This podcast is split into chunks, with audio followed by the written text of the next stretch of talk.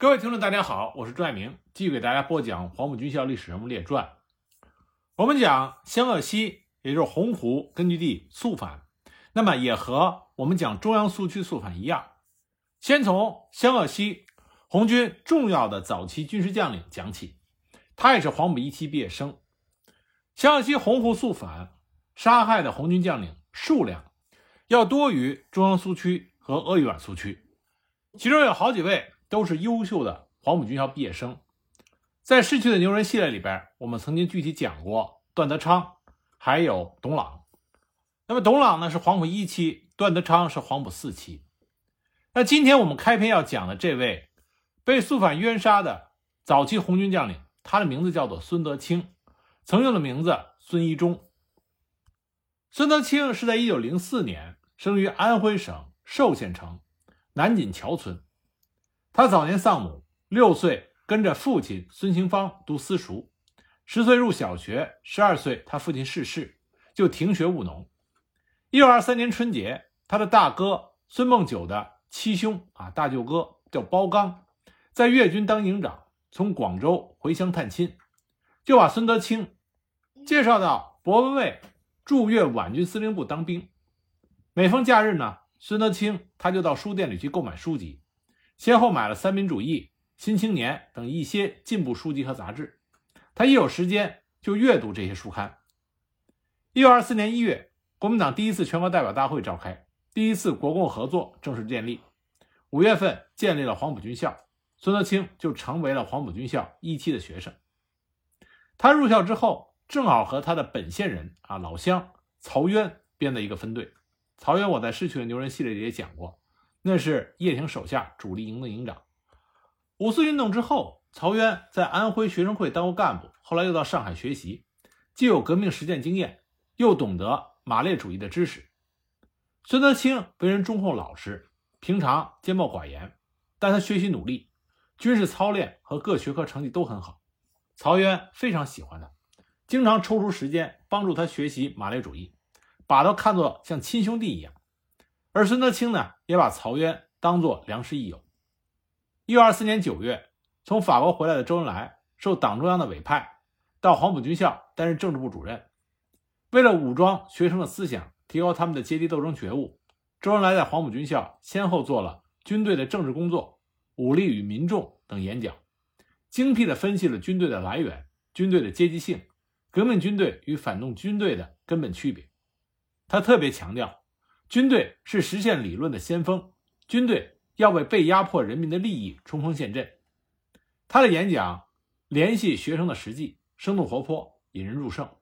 孙德清深受教育，在周恩来的教育和曹渊等人的影响和帮助下，孙德清的政治觉悟迅速提高。有一次，周恩来看见孙德清，就笑着说：“说同学们说你是平时静如处女，但愿你在战场上动如脱兔。”曹元在旁边就说。一中啊，那个时候孙德清还叫孙一中，说一中在操练和劳动的时候敏捷努力，从不落在人后，动如脱兔，他一定能够做到。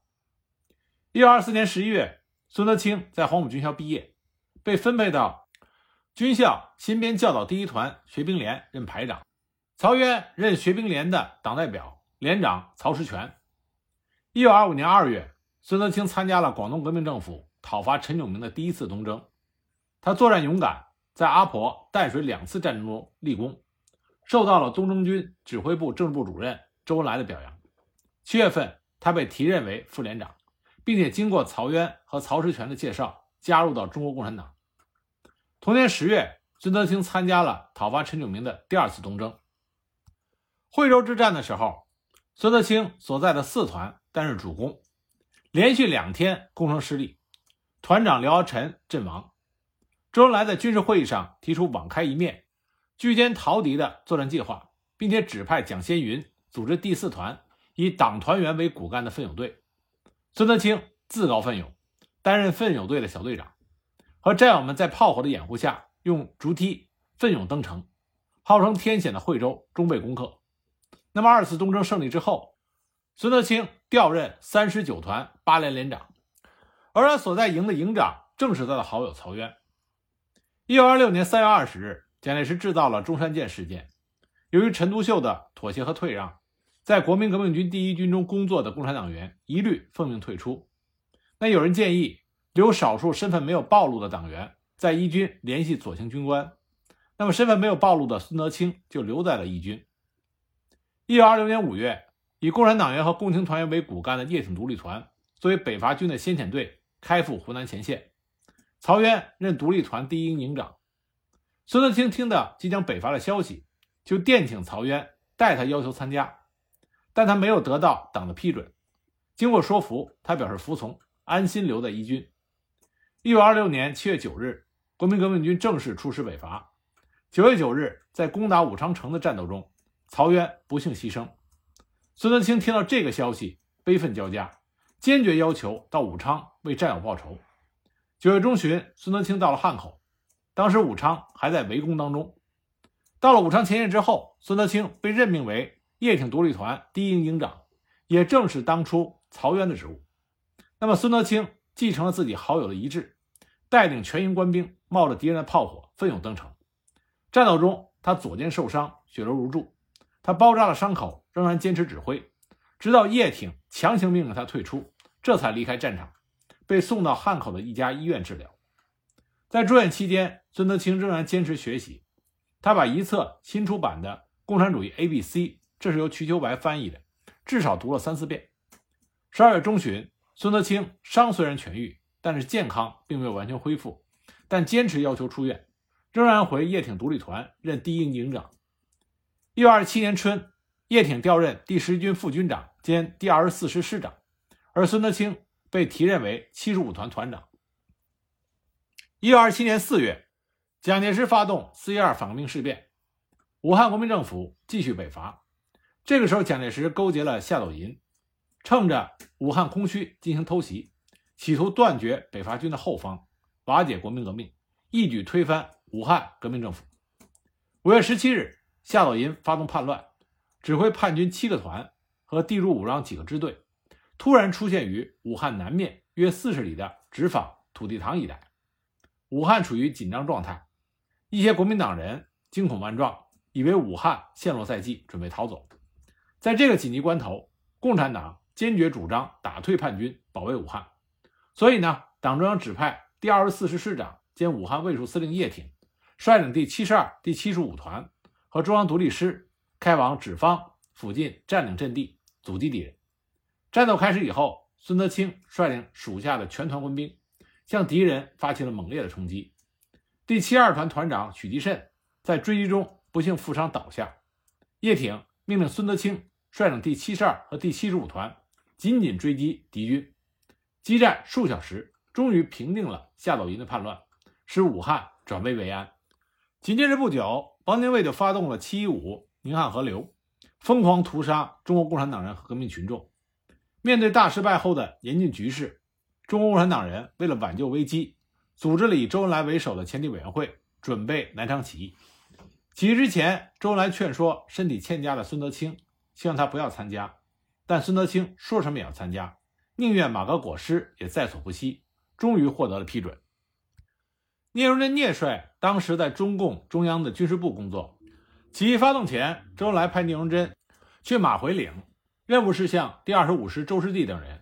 传达前委武装起义的决定，并且领导该部起义。起义当天，聂荣臻到了马回岭，立即开展紧张的起义发动工作，在七十三团团部传达有关指示，决定七十三团、七十四团的重机枪连、七十五团的三个营参加南昌起义。七十五团的团长李江不是共产党员，所以起义消息不能告诉他。但是一营营长孙德清是黄埔一期的，也是这个团的中共支部书记。七十五团的营连排级军官很多都是共产党员，所以孙德清实际上掌握着这个团的领导权。聂荣臻就对孙德清说：“你们和师部住在一起，行动起来容易被师长李汉魂发觉。你们不要带背包辎重，只带武器和弹药。”孙德清就问：“如果被李汉魂发觉了怎么办？”就说去野外演习。孙德清依计而行。八月一日中午，马回岭地区的第二十五师的两个团又一个连。共计三千人，在聂荣臻、周士第、孙德清的率领下，脱离了张发奎的控制，集中在德安。经过短暂的政治动员，即沿南浔铁路向南昌急进。行进途中，他们挫败了张发奎、李汉魂破坏起义的阴谋，并将他们的卫队营予以缴械。八日拂晓，两个团抵达南昌之后，与新组建的第七十四团重新编为第二十五师，归十一军建制，由叶挺指挥，周师弟任师长，李硕勋、张云逸仍任政治部主任和参谋长，孙德清升任为第七十五团团长，率部驻守南门，担任警戒任务。八月三日起，起义部队遵照党中央的指示，开始陆续撤离南昌，挥师南下，准备经临川、抚州、广昌、瑞金，占领广东东江，与东江农民结合，然后夺取广州，建立中国共产党领导的政府。按照这个计划，南下途中，第二十五师肩负了全军的后卫任务。孙德清率部奋勇断后，他们战胜了炎热、酷暑等恶劣的自然环境。以及给养饮水不足所带来的一系列困难，打退了追击敌人的多次偷袭和骚扰。于八月二十六日顺利抵达了瑞金。面对起义军的迅速南下，国民党军内部停止了内讧和对峙，全力以赴阻挡起义军。蒋介石的嫡系前大军部近万人集于会昌，同时桂系黄绍竑部两千多人驻守在白姚区一带，与前大军部成犄角之势。企图两面夹击，扼杀起义军。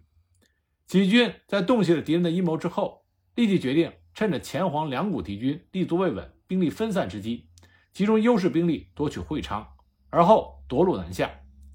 叶挺命令二十五师一定要在当天攻占会昌一线。孙德清率领七十五团的官兵，冒着敌人的密集的弹雨，发挥当年独立团勇克两桥、夺下武昌等战役勇猛顽强的战斗作风。不顾长途行军的疲劳，采用迂回包围、两面夹击的战术，首先向敌军突袭奏效。在朱德指挥的第九军的佯攻之下，占领了会昌城外敌军的北顶山主阵地，歼灭了敌军的有生力量，其余残部仓皇的弃城难逃。九月二日，黄绍竑在不知道前大军部已经被击败的情况下，出兵逼近会昌。当时在洛水西南的敌军一个团迅猛向东北推进。那么很快就用轻重机枪隔着洛水向起义军的阵地进行猛烈射击，尤其是起义军的炮兵阵地受到了极大威胁。这个时候，孙德清不等到上级的命令，就率领全团出其不意，迅速向这股敌人猛冲，打了这股敌人措手不及，只好求水逃命，淹死近半。剩下的残敌纷纷缴械投降，这就解决了对起义部队，尤其是炮兵部队的巨大威胁。那么，在会昌大战告捷之后，朱德副军长。特别对孙德清及其下属部队进行了表扬，说孙德清机智灵活，骁勇善战，迅速地歼灭了袁敌，保证了会昌战斗的胜利。会昌战役是南昌起义军南下途中取得唯一一次胜仗。那么七十三团和七十五团一直担任的是主攻任务，他们以少胜多，一共歼敌五千多人，俘敌九百多人，扩大了南昌起义的革命影响。而在会昌战斗中，孙德清巧妙机智、灵活指挥，带领部队主动出击，出其不意，打得敌人措手不及。会昌大捷之后，第二十五师继续担任全军后卫，经福建汀州向广东潮汕、汕头一带挺进。在汀州短暂休整期间，起义军前敌委员会和军事参谋团对第七十三团、七十五团的干部进行了部分调整。孙德清继任第七十五团团长。九月二十日。起义军占领了广东大埔三河坝，决定兵分两路。周恩来、贺龙、叶挺等率领主力近八千人，沿韩江入潮州、汕头。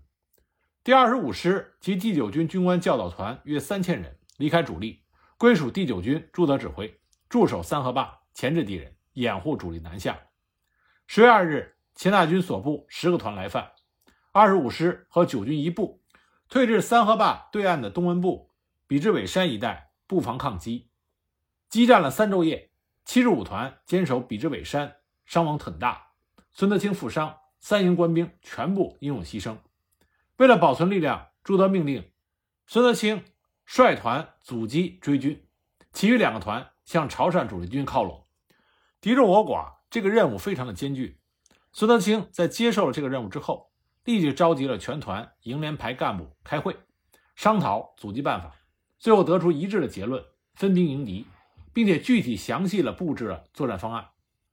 第二天上午，满天的浓雾还没有消散，敌人一小支步兵就从两个方向进入到起义军分散埋伏的地带。进到一里左右，他们看不到一兵一卒，只看见少数的农民在劳动。当敌人到达的时候，这些农民就静悄悄地走开了。敌军什么也没发现，就像三河坝打了一阵排枪，一见没有什么反应，于是就有一个营的人进入到起义军分段埋伏区的两里左右。突然之间，哨声响起，手榴弹从两侧扔出，炸了敌人顾不得还击。敌人的先头部队突然后转，拼命奔逃，把队列冲得大乱。起义军乘势左右夹击，打了敌人死尸遍地。一营人逃回的人很少。起义军吹起退伏的哨声，部队继续向两侧隐蔽待敌。敌人炮兵赶到，用排炮向两边射击。起义军虽然有伤亡，但没有还击。敌人用望远镜观察，没有发现，但是不敢向两侧前进，怀疑起义军有增援部队和埋伏。就这样相持到了中午，敌军大约两个营沿着大路分成三个中队，向起义军事态前进，但找不到攻击目标，徘徊迟疑，直到下午才急行前进。孙德清决定不顾一切要全力消灭这股敌军，他通知东西和西北各处埋伏的部队，迅速做好战斗准备。他本人率领一个营和政治大队以及机枪连、特务连，从三河坝北面出发。正面迎击敌军，直到敌人进到距三河坝西面约二里路的地区，起义军同时发起冲锋，敌人三面受围，不敢应战，即刻退却。起义军三面迎击，敌人伤亡大半。那么起义军趁机就撤出了战场，敌人怕中埋伏，没有追击。部队次日到达潮州，朱德表扬了孙德清。那么孙德清因为昼夜苦战，加上两次负伤，身体很差。朱德命令他暂离部队，到上海做短期休息。孙德清在上海休息了一个多月。这个时候，周恩来和其他领导人陆续回到了上海。周恩来指示孙德清利用当年博文蔚护送他进黄埔军校的关系，打入博部，开展兵运，待机举行兵变。这个时候，博文蔚担任的是国民革命军第三十三军军长，住在蚌埠。有一天，他到上海，孙德清得知以后。就和廖运周同去会见了伯文蔚。伯文蔚见到孙德清和廖运周很亲切，他以为这两个人没有事情做，而且是反蒋青年，就提出让他们回寿县，帮他办一个学兵团，准备充实第三十三军的下级军官。那么这是开展兵运工作的一个非常好的机会，孙德清自然满口答应。一九二八年正月十五日，学兵团在寿县县城成立。孙德清任团长，廖运泽任教育长，徐光达和廖运周任教育副官，其他中队长、参谋、教官大部分都是由共产党指派的。不久，遵照中央巡视员尹宽的指示，建立了军特支，孙德清任书记，并且参加了寿县县委。廖运周、许光达和四个中队长都是特支委员，许光达负责组织，廖运周负责宣传。学兵团全团控制在共产党手中，教材主要是萧楚女、恽代英等人在广州农讲所的讲稿。军训时穿草鞋，仿照黄埔军校一套办学办法，同时还组织学员深入到农村进行革命宣传。当时的口号是“打倒帝国主义，打倒贪官污吏，打倒土豪劣绅”。因而呢，在寿县地区形成了一股浓厚的反蒋、反封建的气氛。学兵团招收了五百多名有一定文化的青年，编成了入伍生总队，下设两个大队，学员全是徒手训练。通过训练和教育，学员们提高了阶级觉悟，其中不少人都被吸收为中国共产党党员。整个学兵团军容齐整，士气高昂，是一支新型的军队。孙德清加紧训练学兵团，经常和县委的负责人联系，计划在五月份暴动。由于他们的宣传工作过于激进。有人向伯文蔚告状，说学兵团可能要赤化，结果孙德清的职务被撤销，伯文蔚的亲信孙伯超被任命为团长。以后，孙德清专门做县委工作，经常与县委的领导同志一起。不久，伯文蔚来寿县，要缉拿孙德清、廖运周等人，他们就离开了寿县县城，而转移到乡下，开展农运工作。后来，博文蔚又写信给孙德清、廖运周、徐光达，企图拉拢，但他没有上当。为了保住革命力量，薛卓汉、徐德清、许光达、廖运周等人召开了县委会议，决定所有党员退出学兵团，转入地下工作。而孙德清和许光达赴上海进党中央举办的军事训练班学习。一九二九年九月，孙德清在训练班结业，党中央把他和许光达派到洪湖地区组建红军。而就在这个时候，他把原名孙一中。改名为孙德清。同年十一月，中共鄂西特委在横沟市召开了监利、石首、江陵等县的县委联席会议，孙德清和许光达都前去参加。会上，孙德清把中央军事训练班学习时所了解的国际国内形势和党中央关于建立红六军的指示，向到会的人员做了传达。鄂西特委书记周逸群。也报告了鄂西地区武装斗争和根据地建立的情况。到会的人都为革命形势的发展和革命武装的壮大而兴奋。经过大家的热烈讨论，特委决定把洪湖地区的两支游击队扩编为红六军。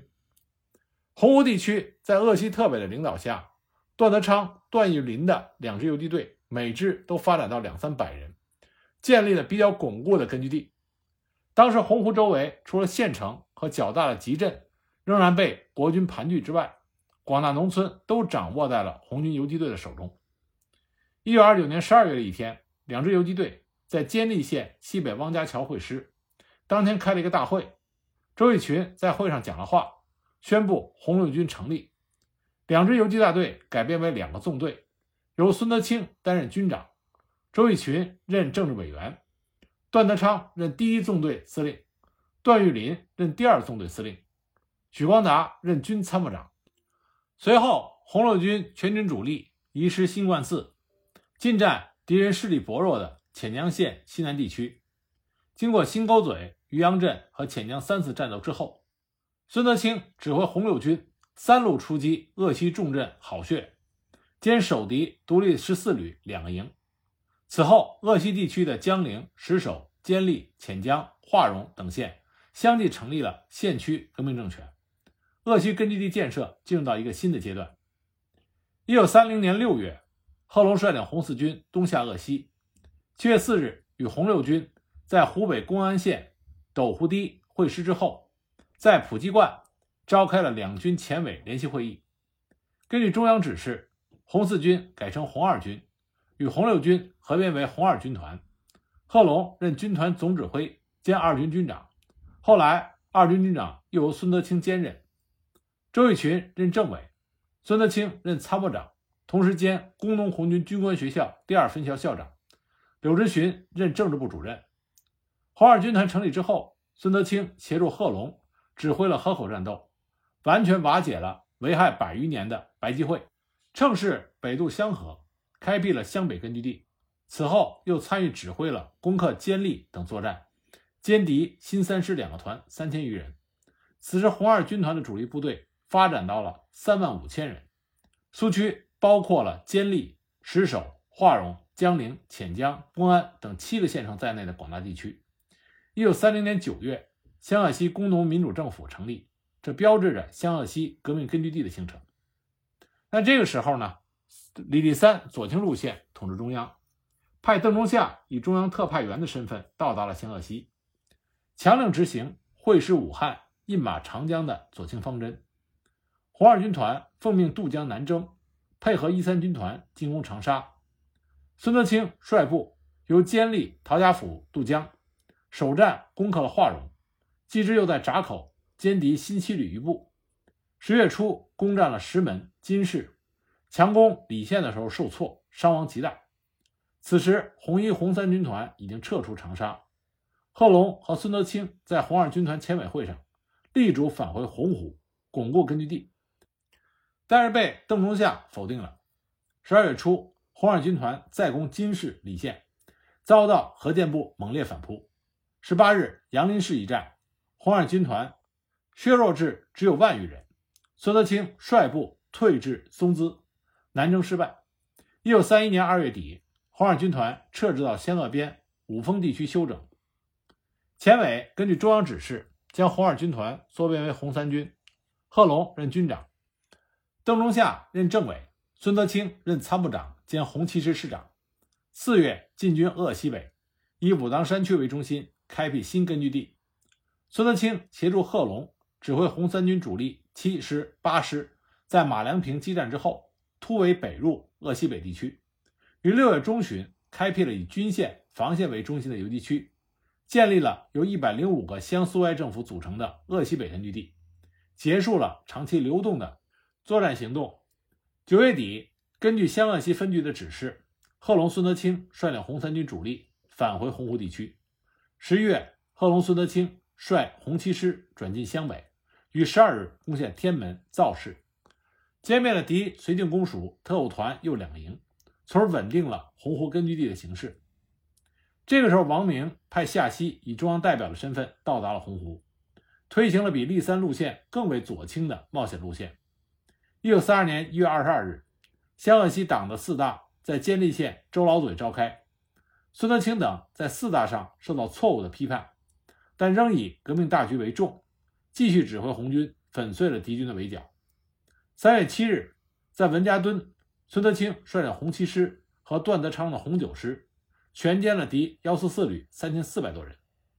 文家墩战斗之后，夏曦就下令逮捕了孙德清等人，九月份就加以改组派的罪名，杀害于监利县周老嘴。孙德清被冤杀的时候年仅二十八岁。孙德清是黄埔的精英，北伐骁将，是南昌起义重要的中层军事指挥员，是红六军、红二军团、红三军的杰出将领，是以洪湖为中心的湘鄂西革命根据地的主要创始人。